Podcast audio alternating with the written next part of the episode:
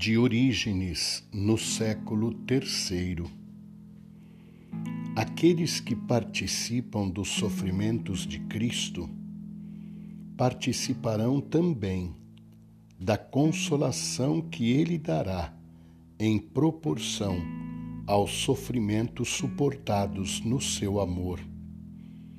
Na verdade, os mártires de Cristo, unidos a ele, destroçam os principados e as potestades, e com Cristo triunfam sobre eles. De modo que, tendo participado de seus sofrimentos, também participam dos merecimentos que ele alcançou com a sua coragem heróica.